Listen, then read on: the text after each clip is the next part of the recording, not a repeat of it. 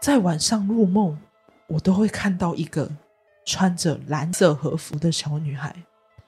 小女孩穿着破旧的蓝色和服，而全身上下都是血。在梦里，这个女孩一直一直盯着我，她就这样子在旁边一直注视着我。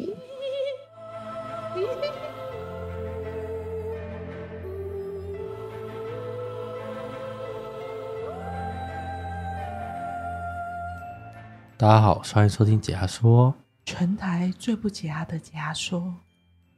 这一周呢，又来分享凉夏特辑恐怖故事。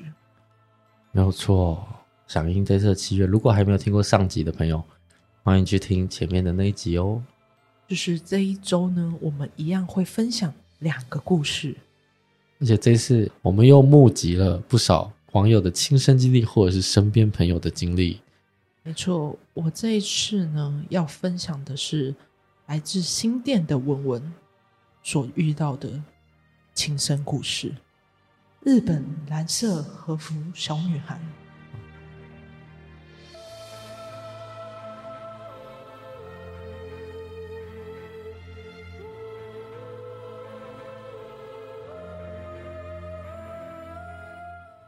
十年前是我第一次去日本。而我有参加童军团，我们团跟日本有来往和交流。当年我们交流算蛮频繁的。日本团来访之后，几年后换我们台湾团回访。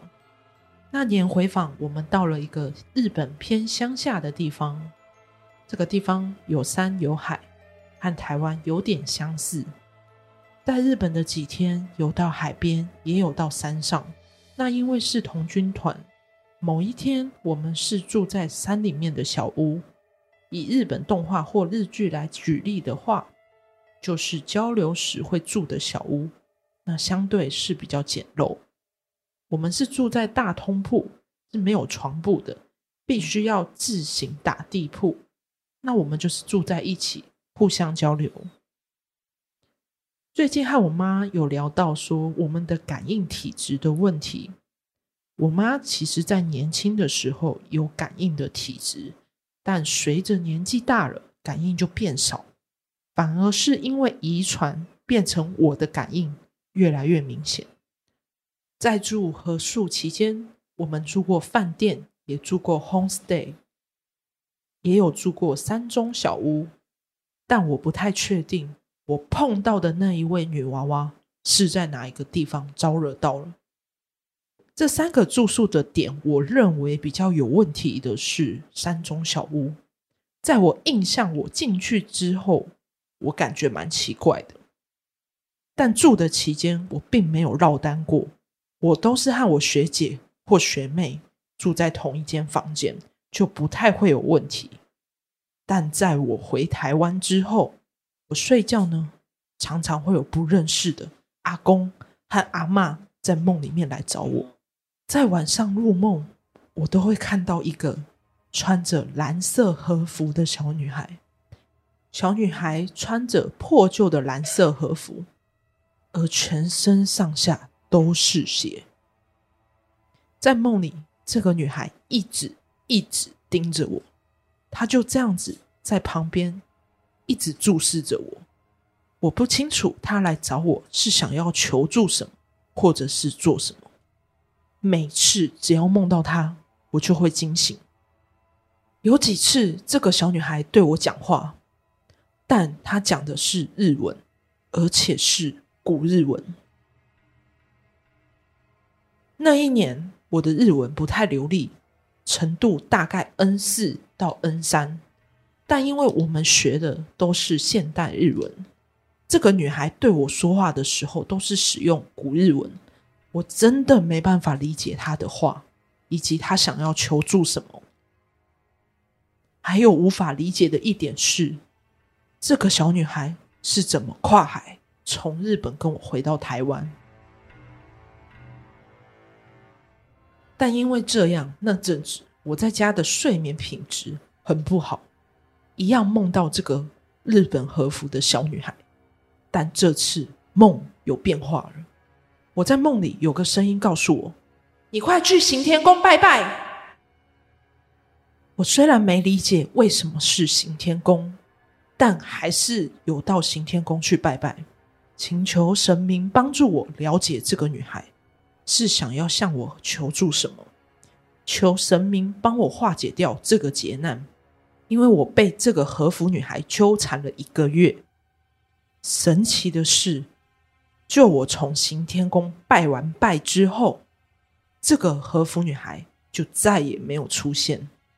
以往我在发生事情时，我第一时间并不会想到说要去行天宫拜拜，可能会一拖再拖。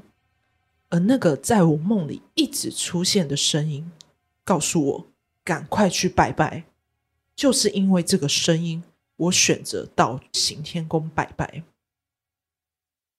那有几个说法是：如果你在梦里看见一道门，有人叫你走进去，你不能走进去，因为有可能是生死之门，只要走进去就回不到现世了。而我也有在梦里看过几次这种门，当我走到门的时候，有个声音：“停住，不要走进去。”总会制止我走进去。我曾经做梦的时候，在梦里我上了一台列车，不知道列车的目的地往哪里去，但总有一个惊慌失措的声音：“你怎么在这里？”下一秒我就被人踹下车，之后我就醒了。隔天醒来后，我的腰非常痛。那至今呢？这个声音我没有解答，但从我几个梦里。我推断，应该是守在我身边的守护灵，到梦里和我几次对话，也因此被守护灵救了好多次。这是来自新店文文的故事。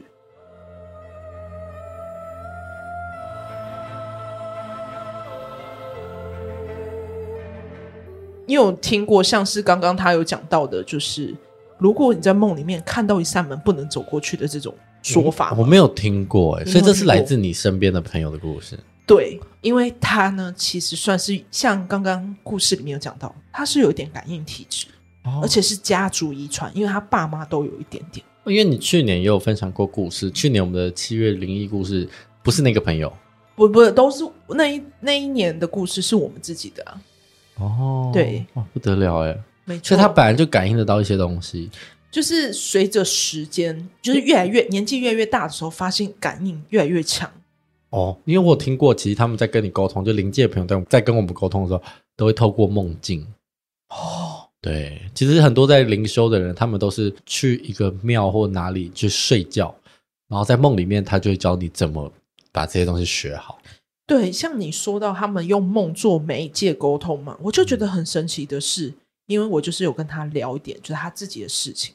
他常常就是因为工作的关系出差，到处去饭店里面休息的时候，就很常梦到一些就是事情，就是算是噩梦或者是一些比较严重的东西。然后就会觉得说，他怎么会老是碰到这种梦？因为他都是吓到，然后赶快醒来用赖跟我讲，然后就会赶快安抚他说没事。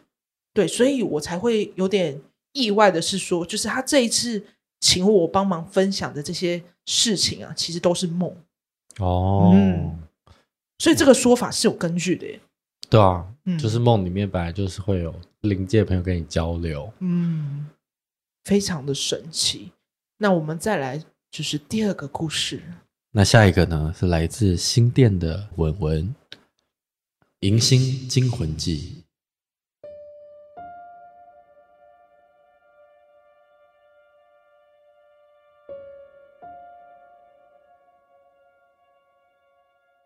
我以前办活动的时候都有被鬼压床的经验。介绍一下我手中的串珠，我手中现在是两串手珠，但以前是有第三条，以前有第三条是我自己编织的五色线，曾经有拿去庙里过火。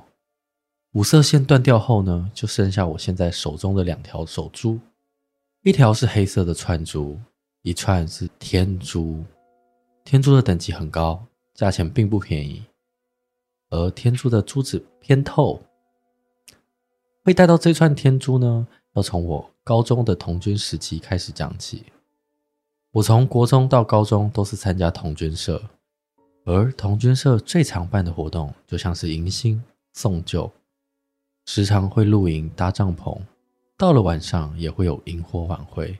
而在那年我高二，我办了迎新，迎新是两天一夜的露营，选的地点在山上，时间是周末。两天一夜的露营呢，有的活动像是夜间观星、萤火晚会。而在去山上之前，我一直在做梦。梦里面的我一直梦到营地原本是一片墓地，到处都是墓碑，而墓碑上面的名字都写着我亲朋好友的名字。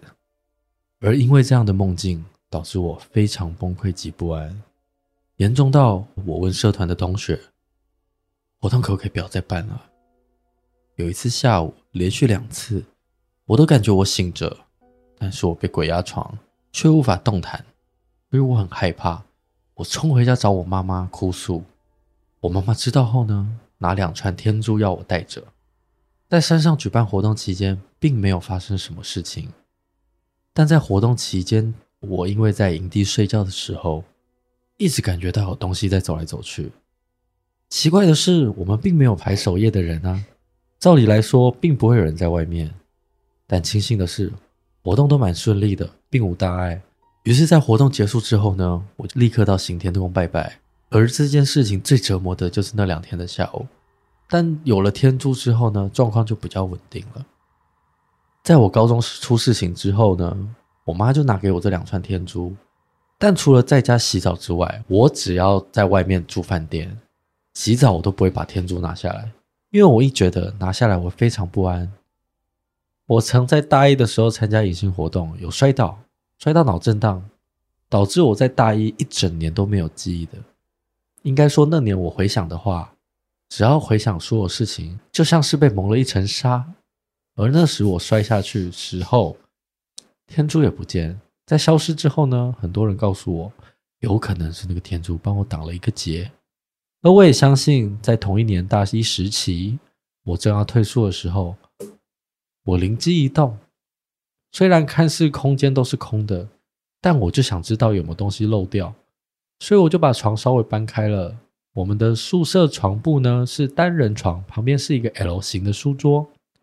没想到我一搬开后，就发现我的天珠在床底。我一把天珠带回来之后呢，我的记忆就逐渐恢复。这么说很玄，但大一时期我参与许多活动，像是啦啦队。迎新等很多事情，我怎么想都想不起来。可是天珠一带回来，我这些记忆就全部都想起来了，就好像天珠把遮在我眼前的东西给去除了。有两串天珠，偶尔戴着会感觉有点累赘，或是要穿日本浴衣的时候搭配天珠，其实也不太好看。就是因为当年我体会到记忆消失的感觉，至今为止我都带着这两串天珠，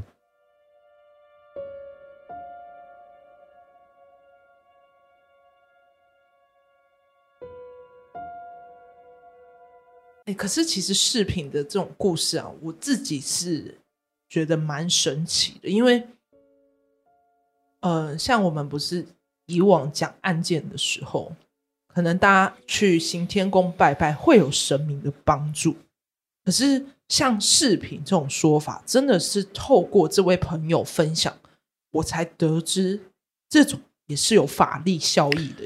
其实就像平安符吧，就像平安符。其实我有一个亲身经历，是那时候因为我也是大学要住宿舍，就跟其实跟这个分享故事很像，就是我要住宿舍，但宿舍有传闻有鬼，就是会从楼上走下来啊。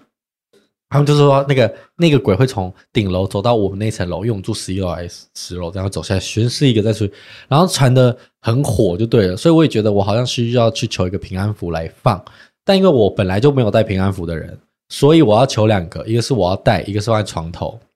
那我就去了嘛，我就是呃，我妈就带我去观世音的庙，我就求，因为他求是要宝贝，我就跟他说我要平安符，可不可以给我？然后我就宝贝没有。我就再再拔，就说哦，我好两个，可能我就是为了保平安什么，就再拔也没有，我差不多拔了快五六七八个都没有，就是一直拔都拔不到。